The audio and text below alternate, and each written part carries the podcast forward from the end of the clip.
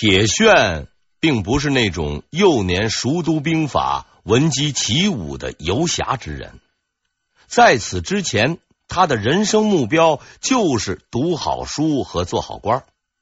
第一次看到战场上血腥屠杀的场面，他也曾经犹豫和胆怯过。以他的官职，如果愿意投奔朱棣，是能够捞个好前途的。但他最终选择了坚持自己的原则和信念，因为在他眼中，朱棣并不是什么遭受奸臣迫害、被逼靖难的英雄，而只是一个搅乱太平盛世、图谋不轨的乱臣贼子。他的道德观念使得他无法去接受这样的一个人成为国家新的主宰。不接受是容易的。挺身而出进行反抗就难了。铁铉虽然是个书生，却也明白战争绝非儿戏。如果选择对抗，他就将面对这个时代最为优秀的统帅朱棣。拿什么去对抗这个可怕的敌人呢？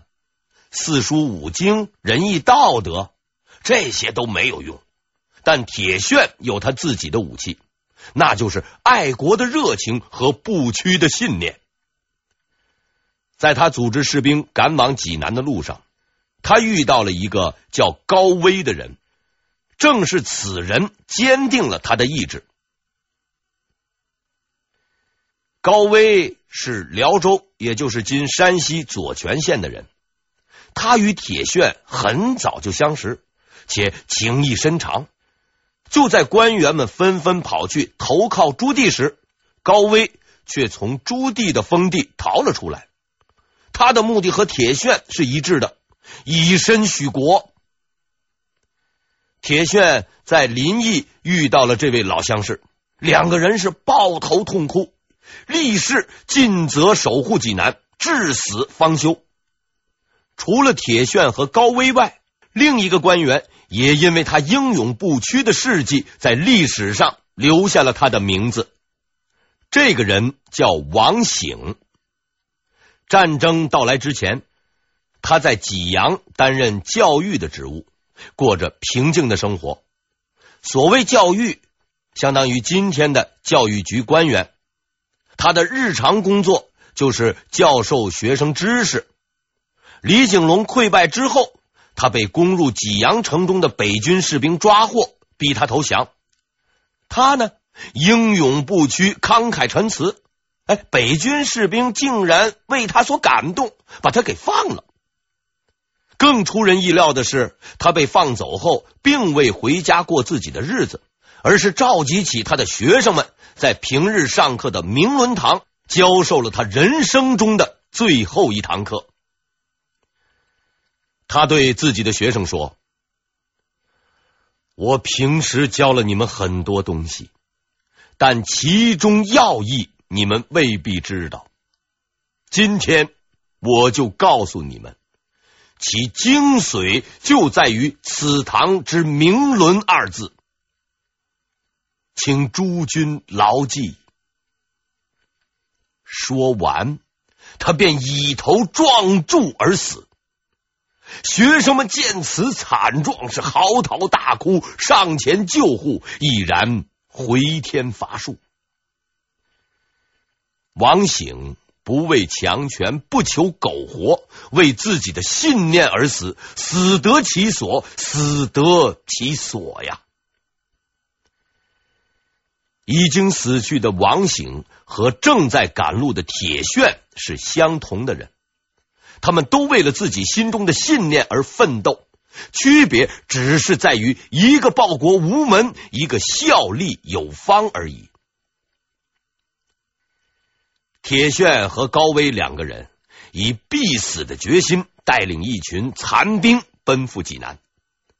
当他们到达济南后，却意外的发现李景龙又吃了一次败仗。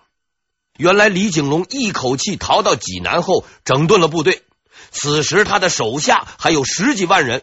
他本来打算抵抗一下，没有想到朱棣没有留给他这个机会。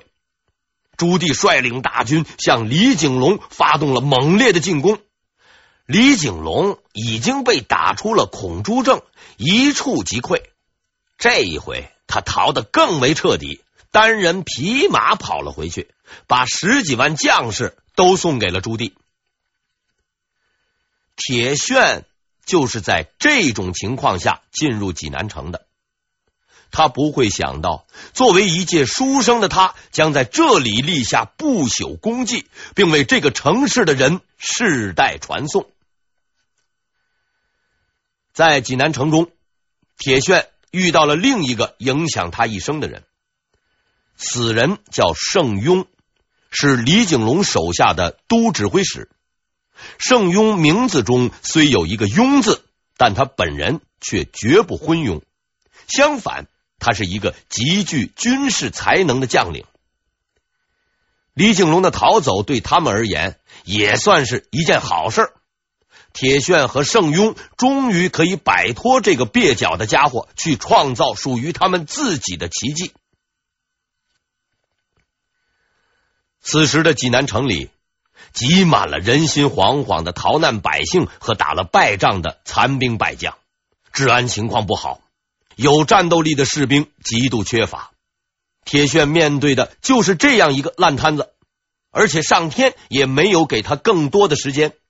朱棣已经带领着他的十几万军队准备攻城了。这是一场看似胜负悬殊的较量。很多人如果处在书生铁铉的角色上，早就开门投降了。事实摆在那儿了，李景龙最强大的六十万军队已经被打垮了。现在城内的不过是些漏网之鱼。朱棣呢，也是这样认为的。他一反常态，不再畏首畏尾，而是第一次主动采取攻势，把自己的所有军队列队扎营于城下。他已经打败了所有强大的敌人，拥有了更强的实力，无数的州府都投降于他。他决定改变自己的战术，硬拼一下。他要让这座城市彻底屈服于他。朱棣呀！过于得意忘形了，他似乎忘记了他当年是怎样战胜比自己强大的敌人的。决定战争胜负的，并不一定是先进的武器和士兵的数量，而是人的决心和智慧。铁铉虽然不是科班出身，不懂得军事，但他是一个极有悟性的人。他在严酷的战争中锻炼了自己，了解了战争的规律，并最终被推举为济南城的镇守者。而具有丰富军事经验的盛庸，更是成为了他的得力助手。这两个人的组合，将在今后数年内让朱棣寝食难安。朱棣在准备妥当后，向济南发动了进攻。北军是日夜攻打。铁铉亲自在城上指挥战斗，身先士卒。他的这种行动感动了原本垂头丧气的士兵们。在这些战败者的眼中，铁铉是一个可以信任和依靠的人。防守官兵士气大振，连续打退多次进攻。北军在城下徘徊数日，始终不得门道。每天除了抬回无数具尸体，再无任何进展。朱棣向来不是一个蛮干的人，他观察了济南的地形后，想出了一条很是恶毒的计策：决堤放水，用洪水淹没济南城，并摧毁城内守军的意志。这一招确实厉害呀！守军是不可能一边游泳一边打水仗的，而这种人为的灌水法，用编织袋。那是堵不住的。眼看城池就要失守，铁铉不慌不忙，他想出了一个绝妙的方法，不但可以缓解眼前的危机，还有希望毕其功于一役。铁铉预备了一千人前去诈降，并希望朱棣单骑入城接受投降，以表明他的诚意。他相信，在危机时刻的投降，朱棣是不会怀疑的，果然，朱棣上当了，他真的一个人来的。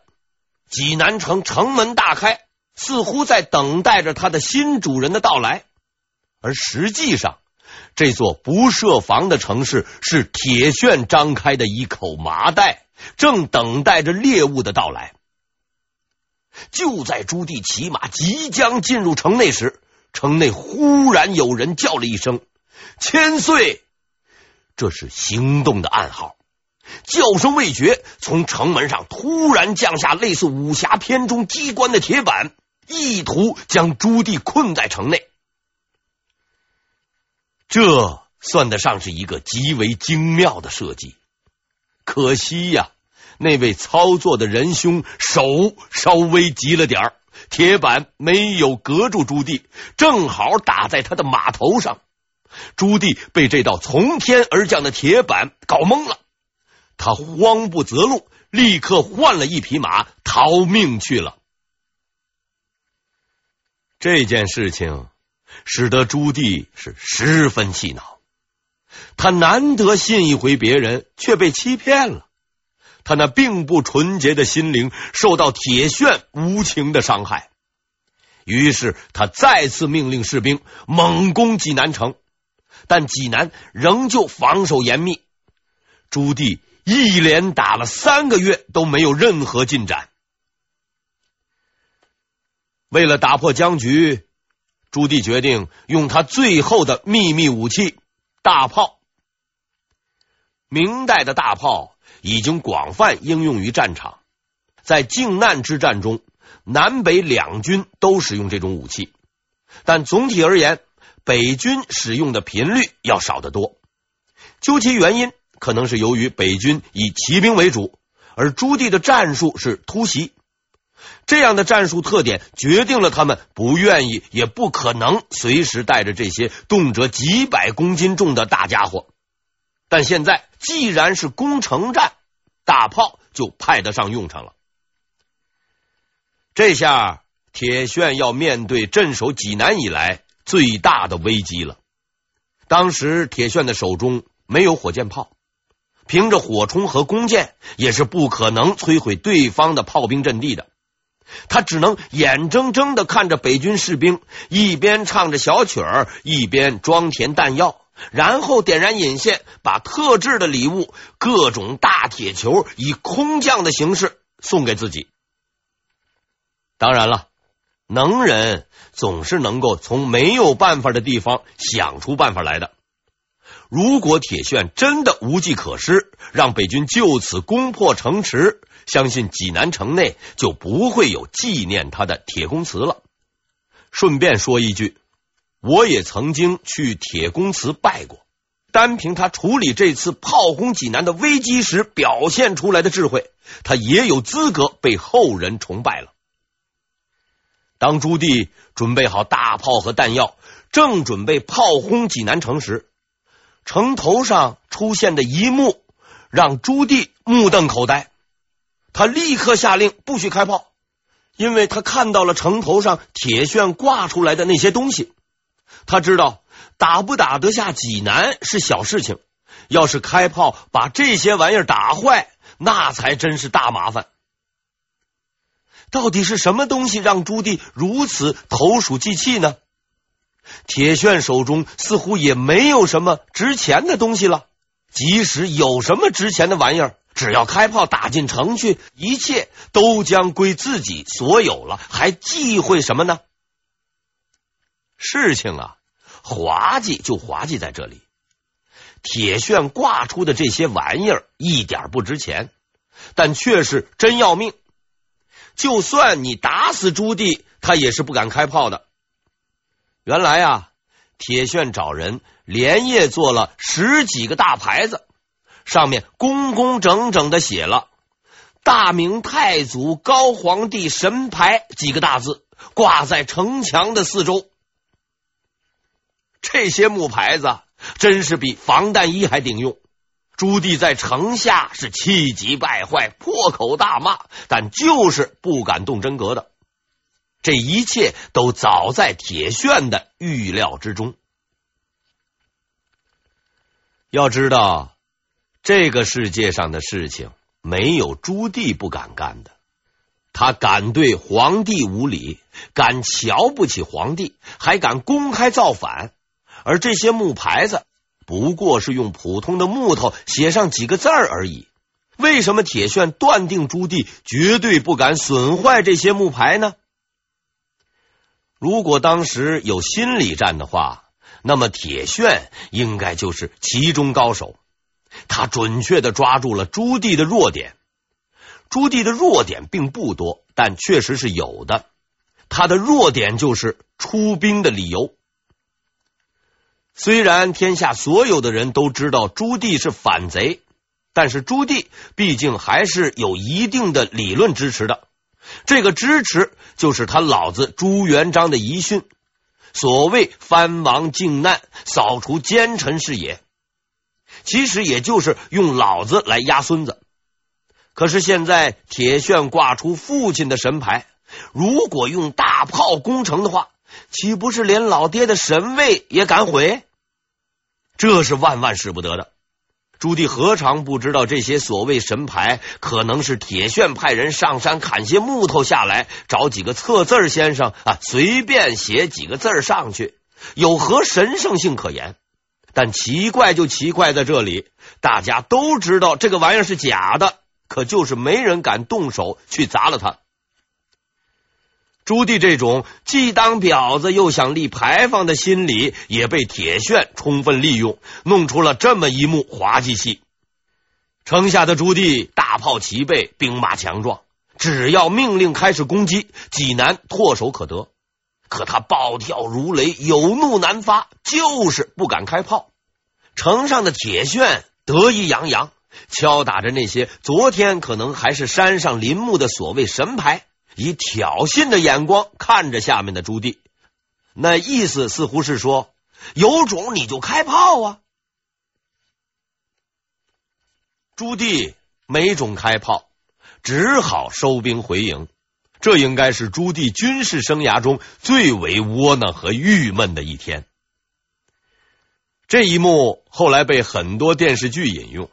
都没有注明是转载，在这里，本人为铁铉先生申明一下，此举为铁铉先生原创，他的智慧和这种玩弄敌军于鼓掌之间的气魄，确实值得我们敬仰。朱棣终于感觉到了自己对手的强大，一群残兵败将，一个没有打过仗的书生。一座似乎踢一脚就会落下几块砖头的城池，居然挡住了自己十几万大军。看来济南并不属于我呀，至少现在不是。还是班师回去吧。可是想走就走得了吗？城中的铁铉敏锐的发觉了朱棣撤退的迹象，他和盛庸率军追击，狠狠的打了一次落水狗。朱棣慌不择路，一退几百里，铁铉趁势收复德州。铁铉和盛庸在危急时刻挺身而出，敢于迎战朱棣十几万大军。并凭借自己的不懈努力和坚强信念，获得济南守备战的胜利，为下一步的反攻争取了时间。可谓挽狂澜于既倒，铁铉也因他在战役中表现出来的智慧和勇气，作为一位传奇人物，为济南人所铭记。此战的胜利，给长期以来郁闷无比的建文帝。带来了一丝曙光，他晋升铁铉为山东布政使，之后又让他担任了兵部尚书。这位并非干军事出身的书生，能够担任最高军事长官，实在要感谢朱元璋的清除功臣活动和李景龙的愚蠢无知。建文帝。终于也做出了一个十分英明的决定，他撤换了李景龙总司令的职务，并将他授予盛庸。事实证明，在当时，盛庸确实是这个职务最合适的人选。这时，逃跑比赛冠军李景龙一溜烟回到了京城。这位仁兄实在是让人无话可说呀！出师时候的六十万大军输的是一干二净，只剩下了他本人光着屁股跑了回来。连当初保举他的黄子成都想拿把刀砍死他。黄子成觉得自己罪孽深重，恨透了李景龙，便连同御史大夫练子宁和御史叶希贤向建文帝慷慨陈词，请求力斩李景龙。建文帝拒绝了他们的要求，他拒绝的理由似乎也很充分。李景龙是他的亲戚，他一向以慈悲为怀，具有博爱精神，对造自己反的叔叔都关爱有加。更何况是一个打了败仗的表亲，而且在他看来，李景龙打败仗已经是既成事实，杀掉他没有多大用处，养着他也不过每年多费点粮食，何必一定要取人性命呢？不管怎样，南军方面终于从开战后的一头雾水、稀里糊涂的状态中恢复过来了。他们确实找到了能够对付朱棣的将领，并开始积蓄反攻的力量。经过休整、重新布置的南军准备向朱棣发动反攻。保守的耿炳文和愚蠢的李景龙将不再出现，朱棣将面对由新一代的优秀将领组成的南军最强阵容。也将迎来他人生中最为惨痛的失败。朱棣生来就不是一个被动挨打的人，在得知圣雍准备北伐后，他提前开始了进攻。建文二年（一三四零年）十一月，朱棣向南军重兵驻守的沧州发动进攻，歼灭数万南军，俘获大将徐凯。之后，马不停蹄，继续发动猛烈进攻，打下德州、济宁、临清等地。南军统帅盛庸得知朱棣先发制人后，准确的判断了形势，转攻为守，吸引北军继续前进。他明白，小打小闹是解决不了问题的，与朱棣的决战是在所难免了。圣庸。仔细的勘察了地形，选定了决战的战场东昌，这里即将成为北军的集体公墓。